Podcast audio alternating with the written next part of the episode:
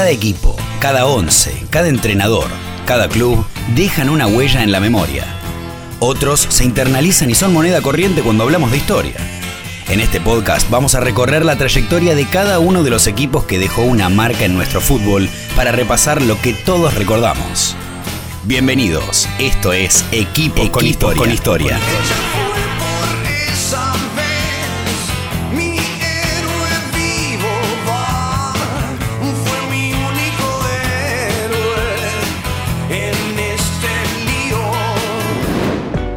Cuenta la leyenda que todas las historias de amor tienen más de un capítulo y la continuidad de la relación de Bianchi con el mundo Boca se dio el 16 de febrero de 2003, un año y dos meses después de su último partido.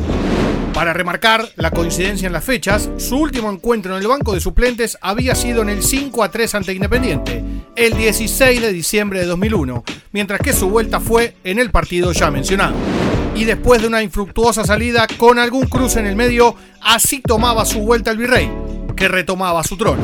Volver a un lugar donde uno vivió momentos muy bonitos es, es siempre agradable. Pero yo tengo que ser consciente como, consciente, como lo dije siempre, lo que se vivió anteriormente, se vivió, tuvimos el placer de vivirlo, pero ya está, eh, forma parte del pasado y forma parte de digamos, lo que adquirió uno en su vida.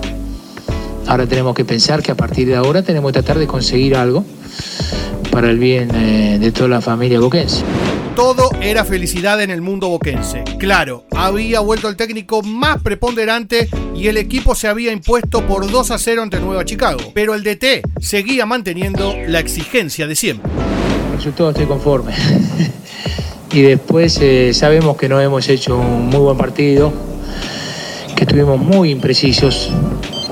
También se hace difícil cuando uno tiene que jugar en espacios muy reducidos, como fue el caso dado que ellos jugaron con dos líneas de cuatro y con un o una línea de cuatro y una de cinco, que hizo de que nosotros tuviéramos dificultades. Y las pocas jugadas que hemos visto es porque afortunadamente fuimos precisos en esos instantes, pero si no, eh, fue un partido bastante mediocre que nos, muestra de que tenemos que seguir trabajando para ir progresando y llegar a lo que nosotros pretendemos, de jugar bien al fútbol. Inmediatamente Boca debutaría en el torneo que representa su máxima obsesión, la Copa Libertadores de América. Fue en la bombonera el 20 de febrero de 2003 ante Independiente Medellín. El resultado, victoria del equipo de la fecha por 2 a 0. El conjunto de Carlos Bianchi recién se acomodaba en el clausura en la tercera fecha, superando 3 a 1 a Banfield luego de caer 2 a 0 ante Unión de Santa Fe en la segunda. A partir de ahí, comenzaría una escalada que terminaría en el subcampeonato, pero todavía falta para eso. La obsesión seguía intacta y la tan codiciada Libertadores, por supuesto que también. Por la segunda fecha, jugada el 26 de febrero del 2003, Boca enfrentaba a Colo Colo en el Estadio Monumental de Chile, donde terminaría ganando 2 a 1 con un tardío gol de Chango Moreno, que así relataba Mariano Clos a los 88 minutos de juego. Caneo para Delgado, Moreno espera para el gol. Ahí está Delgado, mira para Moreno. Ahí está, viene gol.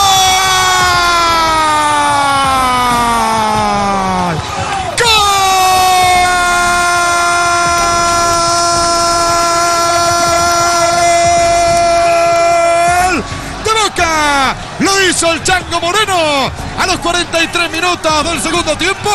Vuelve a poner a Boca en ventaja. Bien Caneo, bien Delgado. Mejor Moreno, Boca 2. Colo Colo 1. Moreno lo hizo. El andar del Geneise en el campeonato local tampoco tenía mucho que envidiarle a su paso por la Libertadores. Entre la séptima y la decimoprimera fecha, ganaría seis encuentros y perdería solo uno. 2 a 0 ante Vélez en el José Amalfitani. En la Copa Libertadores, el primer traspié llegaría en la cuarta fecha tras ganarle al Barcelona de Ecuador anteriormente. Dicha derrota fue ante DIM por 1 a 0, gracias al gol de David González, que así reaccionaba ante este triunfo histórico. No, hay que celebrar todavía. Hay que ir a Ecuador a un partido, pienso que el más duro de, esta ronda, y, tratar de, de seguir sumando para pasar a la segunda ronda. En la fase de grupos, Boca no volvería a ganar sucesivos empates en dos con Colo Colo en la bombonera y con Barcelona en Ecuador. Ya en octavos de final comenzaba la verdadera copa, la que realmente vale para muchos. El rival, el sorprendente Paysandú de Brasil, que sortió un grupo que tenía Sporting Cristal, Universidad Católica y Cerro Porteño. ¿Cómo le fue? Salió primero con 14 puntos, pero el vendaval de Bianchi logró detenerlo. 4-3 en el global y directo a cuartos. Pero claro, a la vuelta en la bombonera pasaron cosas. Empezaba ganando el equipo brasileño gracias a un tal Yarley. Habíamos ya la de Yarley. Uy, uy, uy, uy, uy. Gol de Paisandú. Yarley lo hizo. Se vino la noche. Marcelo Araujo relataba la tragicomedia Geneise al perder 1 a 0 de local. Sin embargo, en la voz de Mariano Clos llegaría el desahogo de miles de hinchas. Guillermo tiene la chance, atención. Se va a adelantar el capitán. Va Barros Esquelota. Así va Guillermo.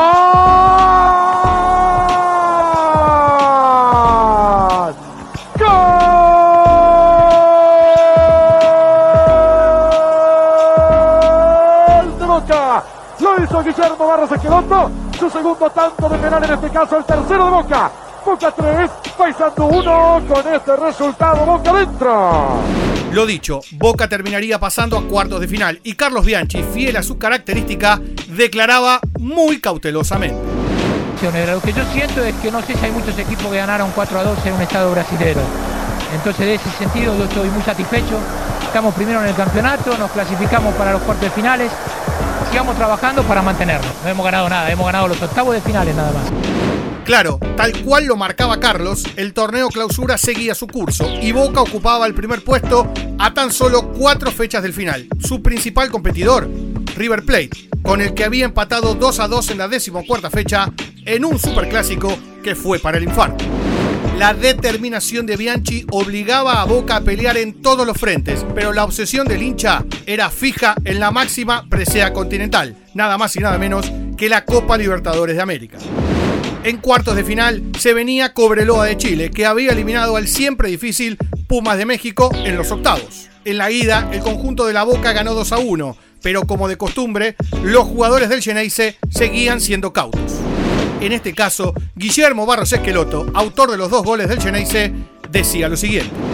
Se debe también al buen nivel del equipo que, que, estamos teniendo. Hemos ganado otro partido de visitante muy importante y bueno, ojalá dimos un paso más para llegar a la semifinal. Creo que fuimos este, ordenados, tuvimos las ganas de, de, ganar este partido, no vinimos a especular y por eso nos llevamos los tres puntos.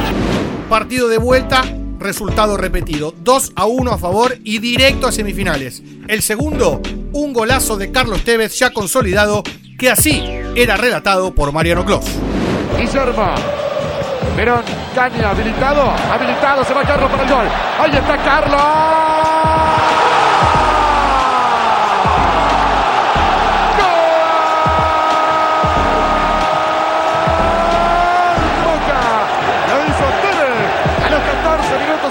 como le gusta jugar a Boca en estos partidos. 1-0, te cocina y convierte el segundo Boca 2. Cobreloa 0. Piden offside los de Cobreloa. Debe lo. Promediaba junio, Boca había caído al tercer puesto en el torneo local por detrás de River y Vélez respectivamente. Pero el Geneise no aflojaba y como rezan las banderas, Boca no teme luchar. En semifinales se venía a priori el siempre duro América de Cali, aunque el partido terminó siendo un trámite. 6 a 0 en el global a favor del equipo argentino, tres de los seis goles fueron marcados por Carlos Tevez. Y así vivíamos aquella definición. Porque en Buenos Aires Tevez puso el 1 a 0 y había el 2 a 0. Aquí, a los 13 minutos de la etapa inicial, el Apache, Carlitos Tevez, el 3 a 0 y a los 22 el mismo Apache puso el 4 a 0 cuando todavía no habían terminado los 45 aquí en Cali, a los 40. Rolando Carlos Schiavi, con tiro desde el punto del penal, puso el 5 a 0. Y en el segundo tiempo, a los 32, también con tiro desde el punto del penal, el chino Marcelo Alejandro Delgado, el 6 a 0 definitivo para esta clasificación, una vez más, de Boca para la final de la Copa Libertadores de América. Llegó la gran final y Buenos Aires se paralizaba por completo. Marcelo Chelo Delgado marcaba dos goles para ir tranquilos a Brasil.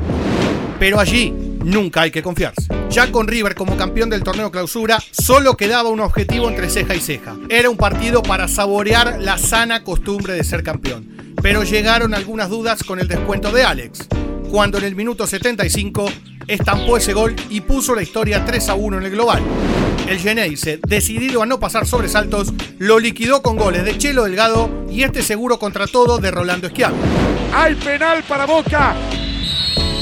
Ahí va el flanco. Esquiavi el flanco.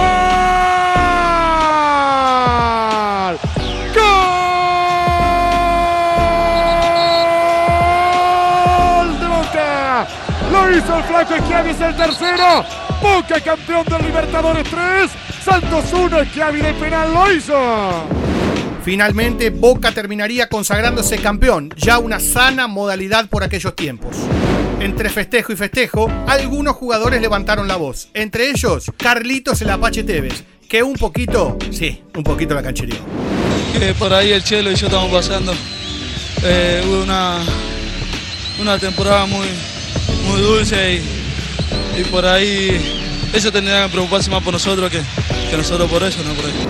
Mientras los hinchas copaban el obelisco sin parar, el que dejaba un mensaje claro era Carlos Bianchi. Pero esta vez no solo para Boca, sino para todo el país. Yo veo la camiseta que tienen los jugadores míos y es celeste y blanca. Nosotros, todos los argentinos, somos campeones de América hoy. ¿Quién fue el mejor jugador de la final? Claro, el Apache, que pese a perderse la fase de grupos, logró convertir cinco goles. El gran goleador de esta copa fue Marcelo Chelo Delgado, que convirtió nada más y nada menos que nueve tantos. Pero espera, espera, no te vayas. Quédate ahí que todavía falta la frutilla del postre. Cinco meses después, Boca se daría otro gusto. Le ganaría nada más y nada menos que al Dream Team de Italia, al Milan de Carlo Ancelotti.